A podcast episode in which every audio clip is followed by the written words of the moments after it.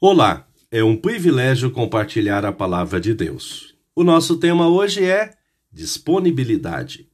Em Isaías 6:8 lemos: Em seguida, ouvi o Senhor dizer: Quem é que eu vou enviar? Quem será o nosso mensageiro? Então respondi: Aqui estou eu, envia-me a mim. Disponibilidade é estado ou qualidade do que está disponível qualidade de quem se acha aberto para receber influências externas, conselhos, novas ideias.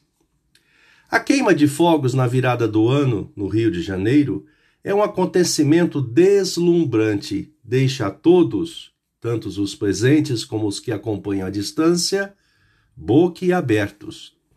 As superações de limites conquistados pelo ser humano são arrebatadoras o avanço da nanotecnologia, a robótica, a facilidade de se comunicar com todos globalmente e outras tantas. Esses avanços eram inimagináveis em décadas passadas.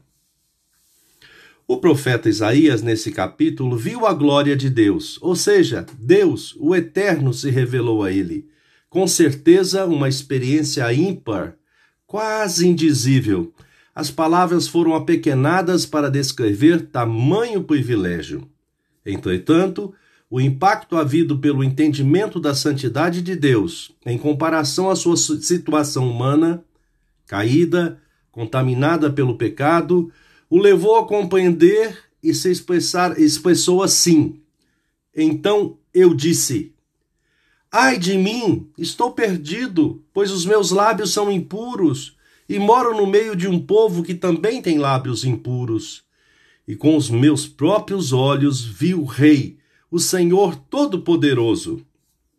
Na sequência, o profeta foi purificado pelo Senhor e o seu pecado foi perdoado.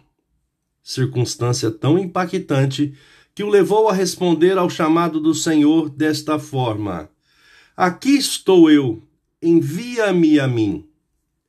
Semelhantemente, na cruz do Calvário, fomos purificados e os nossos pecados foram cabalmente pagos. Recebemos a vida eterna em Cristo Jesus. Portanto, a nossa resposta não poderá ser diferente ao chamado de Jesus para sermos suas testemunhas. Em alto e bom som diremos: Eis-nos aqui, envia-nos. Pensamento para o dia Fomos chamados, purificados, perdoados e enviados, enviados por Cristo. Avante! Deus te abençoe.